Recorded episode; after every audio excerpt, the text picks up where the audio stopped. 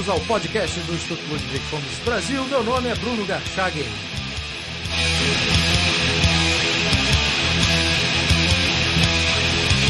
Hoje eu converso com Alexandre Barros, doutor em ciência política, professor e consultor.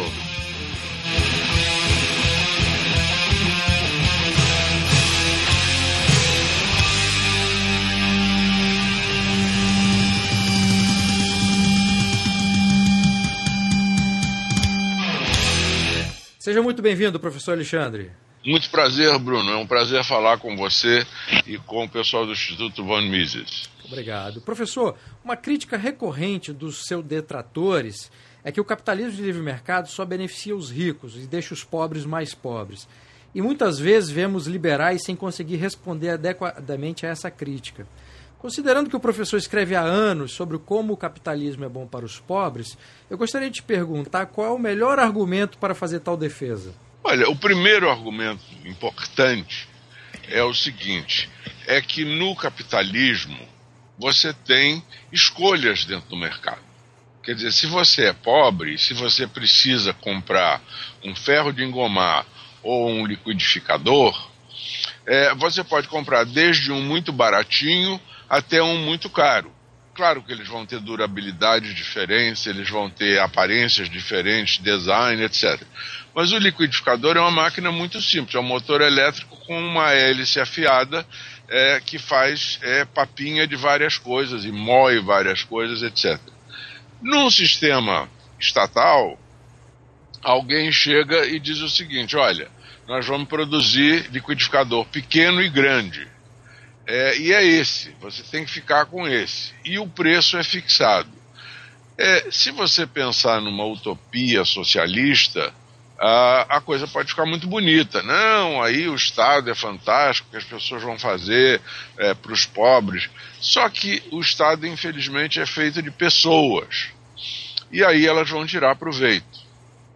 É, eu tive uma experiência muito curiosa é, como você sabe, eu estou dando essa entrevista é, hoje de Washington.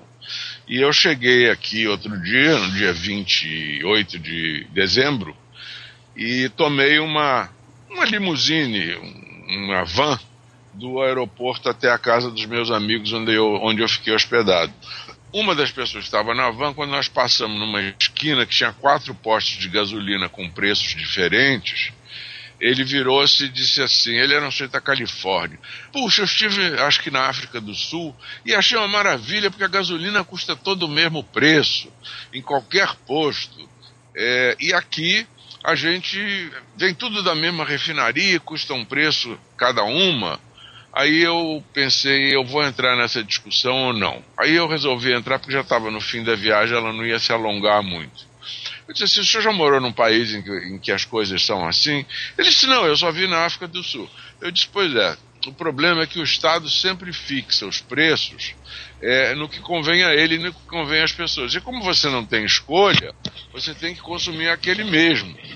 Ah, e eu disse, aí eu virei e disse assim: Você acha justo que o sujeito que dirige um Fusquinha 57 é, até hoje pague preços, por exemplo, da Exxon ou da BP, que são duas companhias que têm gasolina de varejo muito caro, ou ele pode ali na mesma esquina do outro, na diagonal, no Easy Gas e pagar bem menos, 30, 40, 50 centavos menos uh, no, no, no galão.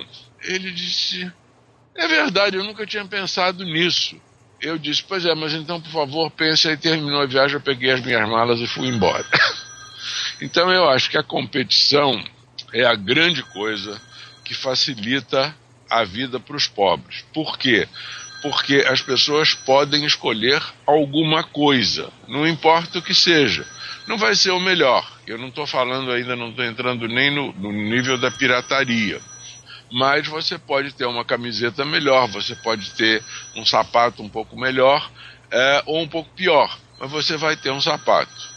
É, e no socialismo não acontece isso. Agora, professor, uma crítica que se faz também dentro desse assunto é que o capitalismo impediria as pessoas de prosperarem, né? Então as pessoas são pobres porque a velha, a velha, o velho argumento que se repete constantemente.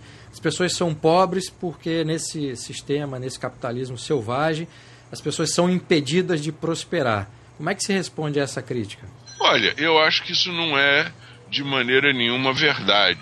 É, eu participei recentemente de um, de um uma discussão uh, sobre esse negócio e as pessoas podem entrar no mercado porque elas podem fazer alguma coisa é, para ganhar dinheiro. Uh, por exemplo, uh, recentemente o que, que foi feito no Brasil? Regulamentaram, o Estado regulamentou a profissão de, eh, de motoboy. Então, motoboy era uma das principais portas de entrada é, das pessoas é, de baixa renda no mercado de trabalho com alguma possibilidade de ascensão. Por quê? Um jovem pegava, comprava uma moto e ia é, fazer a vida, fazer a entrega. Tirava a sua carteira e ia fazer as suas entregas. Aí um, alguns deputados, um ou alguns tiveram a ideia de regulamentar a profissão. Bom, o que, que aconteceu? Primeira coisa, tem que fazer um curso, que claro, custa dinheiro. Então você gera uma, uma rede de negócios que não existia antes, é, mas que vai tirar dinheiro dos pobres. Segundo, tem que usar um uniforme. Então, olha aí você novamente dificultando a vida dos pobres. Terceiro, ah, tem que pintar a moto de não sei o que, de que não sei que cor, e o, o uniforme tem que ter um X ou Y características. E mais, você tem que pagar um preço. Quando isso era uma profissão livre, bastava você ter a sua moto. E as pessoas progrediam. É, é um, um ramo que, se você olhar as histórias existentes, ah, tem muita história interessante de gente que era muito pobre e conseguiu é, começar bem e conseguiu prosseguir, montar uma rede de motos, empregar outras pessoas, etc. Agora, com essas regulamentações todas, a coisa fica muito mais difícil. Tem um artigo que, que o professor escreveu chamado Sindicato, Como os Sindicatos e o Governo Prejudicam os Trabalhadores, em que você aborda justamente essa questão, né? Quando os sindicatos propõem algumas, alguns projetos de lei, ou alguns parlamentares propõem, e esses parlamentares ou propõem ou encampam essa, essas legislações que acabam tendo o um efeito contrário ao seu objetivo. Um dos casos recentes foi a nova lei que obriga os contratantes de empregado doméstico a pagar benefícios que antes eram optativos, né? hora extra, salário família, etc. O que, é mais grave nessa situação, professor? É essa mentalidade de que tudo tem que vir pela lei ou o próprio, a própria manifestação dessa mentalidade? Ou ambas as coisas se complementam, criando esse quadro trágico que nós temos hoje? Eu acho que essas coisas se complementam, porque a gente tem uma hegemonia de pensamento no Brasil que diz o seguinte: o capitalismo é uma porcaria mesmo, e o, esse negócio o Estado tem que regular a favor dos pobres. Acontece que ele não regula a favor dos pobres. Então, quando você faz uma regulamentação dessas, ou um negócio que é muito difícil politicamente de defender, que é, por exemplo, você acabar com o salário mínimo. Por quê? Porque o salário mínimo é muito bom depois que você consegue um emprego para ganhar o um salário mínimo. Mas como ele é mínimo pro, pro, pro empregado e o patrão tem que pagar aquele, o que, o que você cria é o seguinte, tem uma porção de pessoas que querem trabalhar, podem trabalhar, estão dispostas, só que ela, e elas gostariam de poder trabalhar por menos do que o salário mínimo. O que tende a acontecer é que o patrão não pode fazer isso. E quanto mais o Estado fiscaliza, é evidente, isso fica muito mais difícil. Eu participei na minha vida de várias pesquisas sobre isso, em que a gente ia conversar com os empregados e é, era uma pesquisa que estava sendo feita para o SESC. E aí é, uma das perguntas era sobre salário, a gente olhava a carteira e várias vezes os funcionários diziam o seguinte: olha, está anotado aí o salário mínimo mas o patrão paga menos. Então, o que, que você fazia? Você criava uma violação da lei que era conveniente para ambas as partes. Por quê? O empregado precisava do emprego e se dispunha a trabalhar por menos, e o patrão é, pagava um pouco menos. Agora era ilegal. Uh, então, essa hegemonia que a salvação, que existe no Brasil, que a salvação está no Estado, eu acho que não está correta. Uh, porque, em muitas ocasiões, ela prejudica uh, o, o, o, mais pobre. Né? Não é só no salário. Por exemplo, o protecionismo. Né? O protecionismo faz com que você encareça produtos que poderiam chegar. Agora, os, os, vamos dizer assim, os bandidos da hora são os brinquedos chineses. Né? Não, porque o brinquedo chinês tem uma tinta venenosa, com o brinquedo chinês a criança engole, engasga e morre. É, o problema é o seguinte: quem é que é penalizado com isso são as crianças pobres, porque os ricos vão comprar brinquedo a qualquer, a qualquer, a qualquer preço. Então, essas políticas do Estado de salário mínimo, de é, proteção não são boas para os pobres porque nega, negam a eles acesso a uma série de coisas que eles gostariam de ter e se contentariam de ter é, com a qualidade que está disponível. Agora, professor, por que, que os mais pobres, de forma geral, em que em sua grande maioria trabalha na iniciativa privada, são tão reticentes quando ouvem as palavras capitalismo, livre mercado, se a mão pesada do Estado sempre bate neles com mais força, para usar o título de um outro artigo seu? É, porque, em primeiro lugar, uh, não faz parte da hegemonia do pensamento brasileiro é, esse tipo de coisa. Até, até poucos anos atrás, as faculdades de economia no Brasil, por exemplo, não ensinavam microeconomia. Então nós éramos ótimos formadores de macroeconomistas para ser ministros da Fazenda que não sabiam como é que o açougueiro da esquina se comportava. E isso filtra para baixo. As pessoas não estudam esse negócio. Você não tem uma, uma uma, vamos dizer assim, uma, um culto de dizer, olha, fulano progrediu na vida, fulano se fez, e isso foi bom. Isso é uma coisa que tem talvez 5, 10 anos no Brasil começando. O negócio da sociedade brasileira era assim, não, fulano é filho de Beltrano, herdou, etc.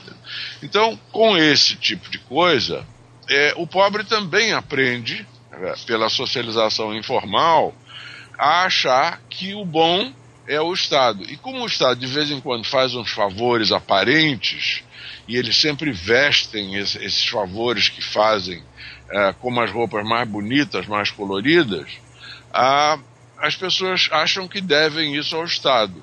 Mas, como por exemplo no caso do sujeito que não consegue se empregar porque ele estaria disposto a ganhar o salário é menos do que o salário mínimo, mas o patrão não paga, esses casos não aparecem. Em duas oportunidades, nas duas respostas anteriores, o professor citou a hegemonia do pensamento. Qual é a origem dessa hegemonia? De onde é que isso vem?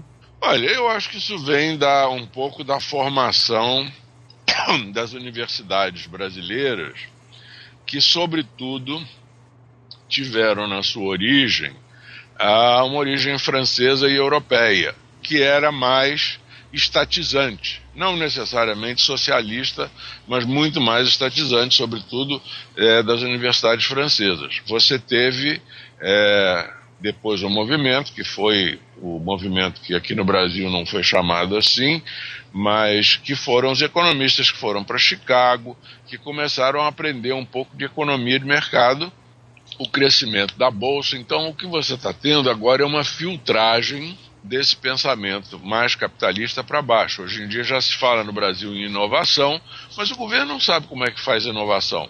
A presidente, eu li há dois ou três dias atrás, que ela chamou os empresários, como é que eu vou fazer inovação? É, o problema da inovação é o seguinte: você tem que dar liberdade das pessoas serem excêntricas, delas irem para frente ou delas fracassarem, é, de correrem o risco e de não terem que pagar um preço enorme para o Estado em matéria de regulamentação burocrática, de papelada, de assinaturas, etc.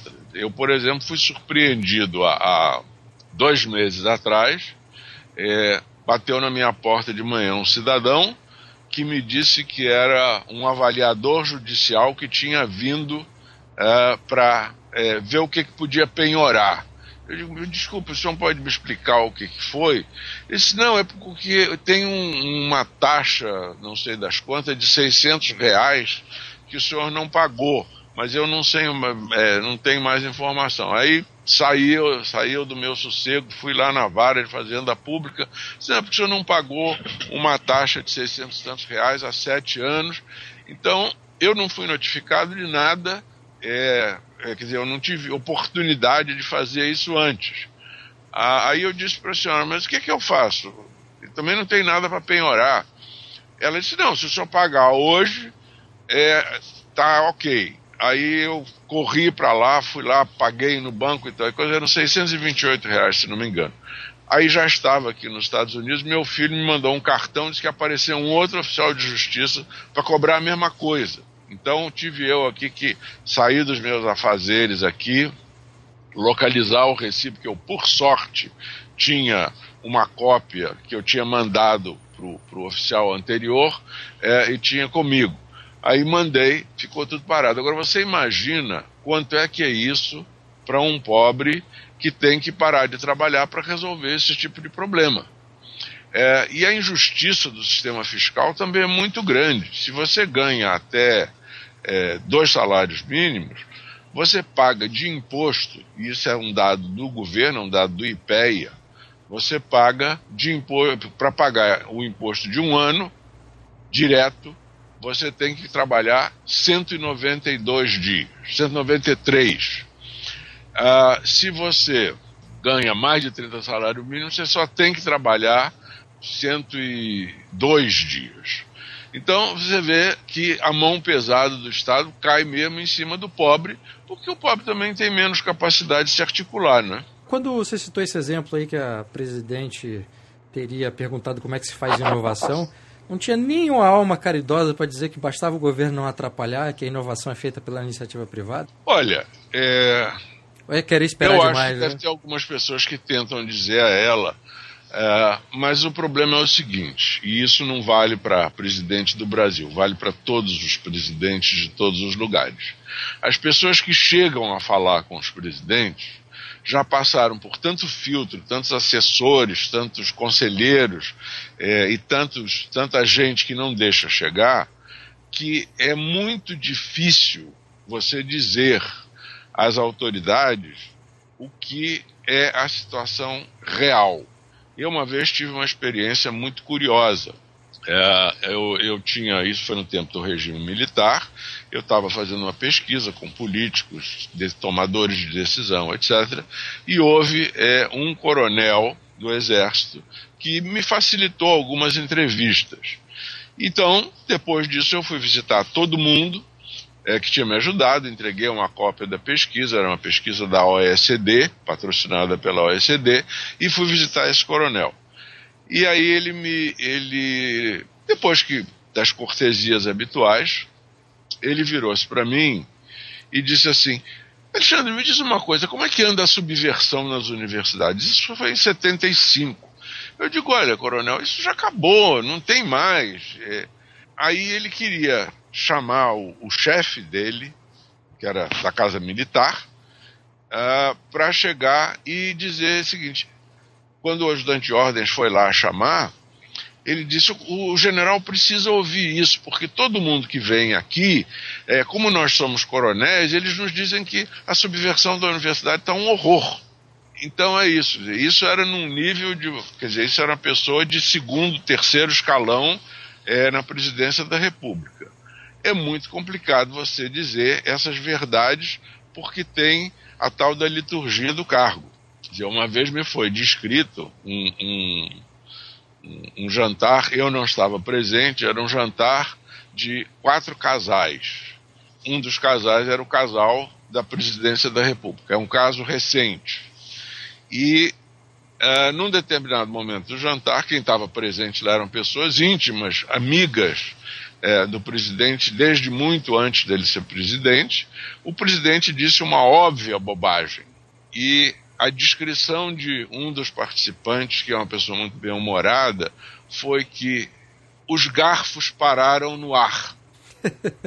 Quer dizer, como é que você diz ao seu anfitrião que aquilo que ele está dizendo está errado. E quando esse anfitrião é o presidente da República, isso fica muito complicado.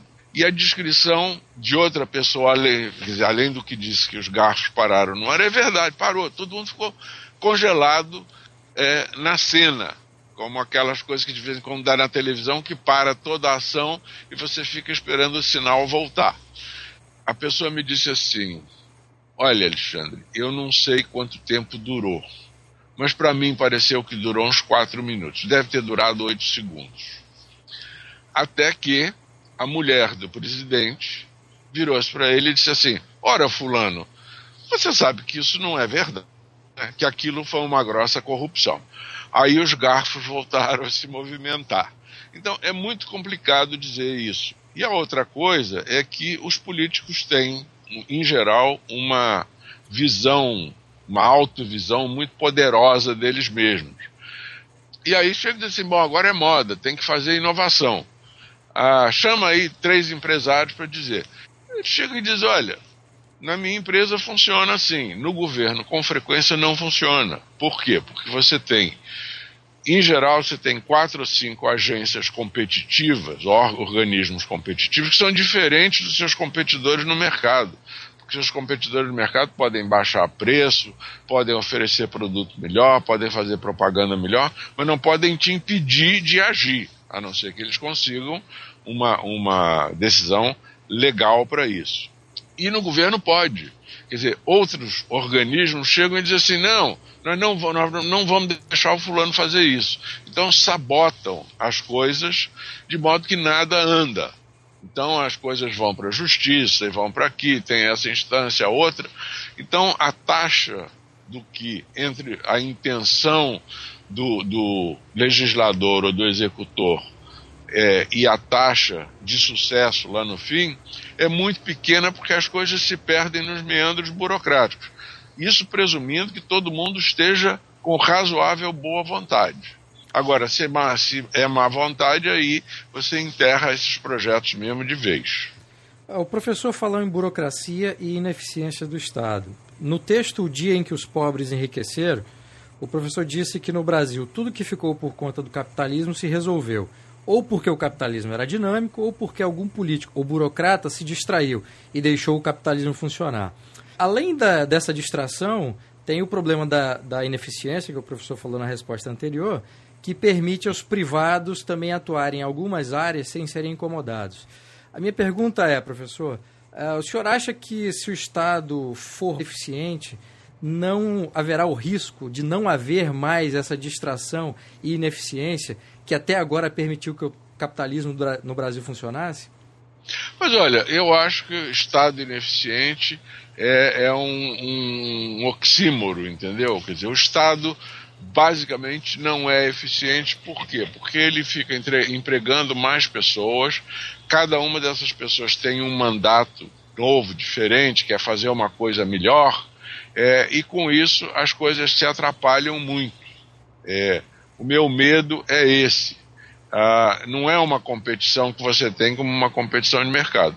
E o Estado tem, afinal de contas, uma coisa que as empresas não têm. Uma empresa pode fazer tudo para você consumir o produto dela. Ela pode te dar de graça, fazer propaganda, pintar da cor que você quiser, é, entregar na sua casa, é, embrulhar para presente. Ela pode fazer tudo isso. Ela só não pode te obrigar a consumir o produto o Estado tem uma mão muito pesada e ele pode te obrigar a fazer as coisas, tais como pagar imposto, ir aqui, ir ali, votar, é, tirar carteira de motorista, é, tirar licença para vender na feira livre, que tem esse nome contraditório. É feira livre, mas você tem que ser feirante legalizado. Tem que ter permissão para exercer qualquer profissão que seja regulamentada, e são mais de 100 profissões regulamentadas no Brasil. É diferente nos outros países, não. Nos Estados Unidos, eu uma vez vi o manual de regulamentação profissional aqui, tem, tinha mais de 800 páginas. É verdade que aqui também muitas profissões são regulamentadas. E aqui isso é ainda muito mais complicado porque é por Estado. Então, se você é, é registrado como advogado ou médico num estado, isso não significa que você pode exercer no estado vizinho. Você tem normalmente que fazer um exame. Mas apenas um exemplo pitoresco aliás, dois exemplos pitorescos. O primeiro é o seguinte: a profissão mais regulamentada em termos de número de linhas e páginas que eu vi foi lobista no estado da Califórnia. Ou seja, parece que lá o pessoal quer mesmo limitar a quem eles querem que faça lobby, ainda que isso seja vestido como sendo uma proteção ao consumidor. E no estado de Las Vegas, para quem vê aquele seriado famoso, já antigo, CSI Las Vegas, é, você pode ter certeza de uma coisa, que todos aqueles prédios foram construídos por, por pessoas de bom caráter.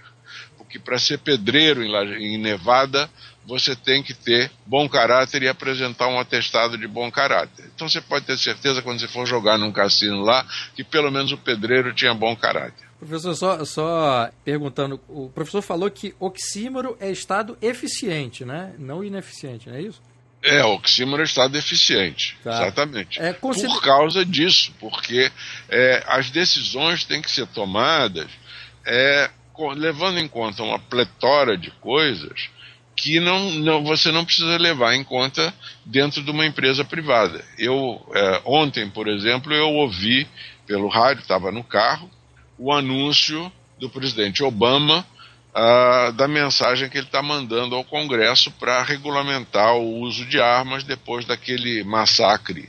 Isso nós estamos hoje no dia 17 de janeiro de 2013, aquele massacre mais recente que houve numa escola.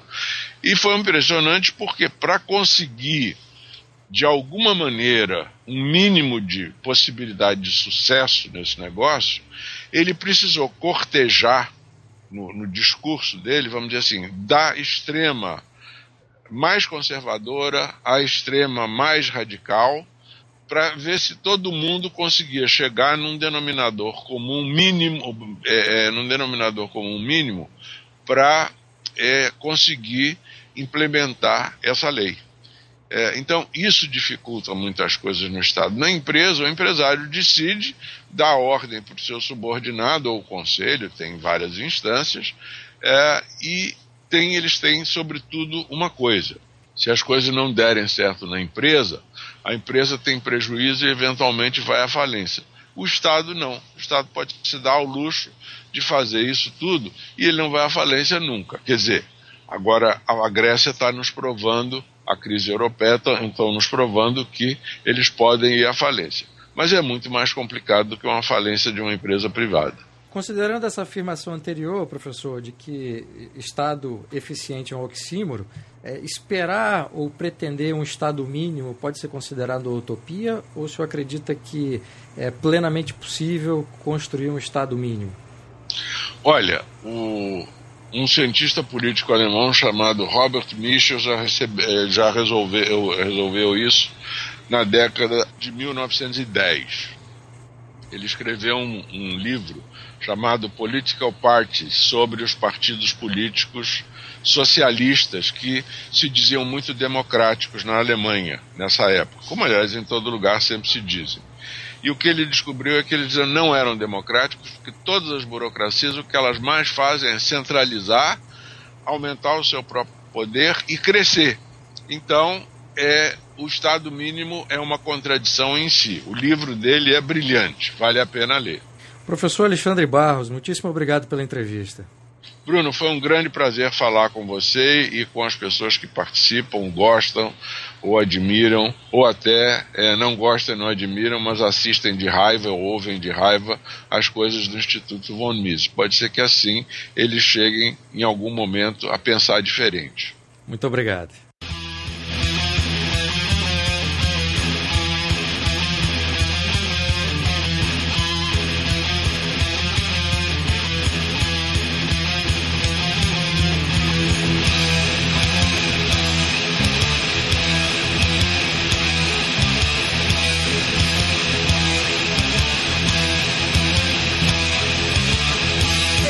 O podcast do Instituto Ludwig Gomes Brasil. Meu nome é Bruno Garchagen.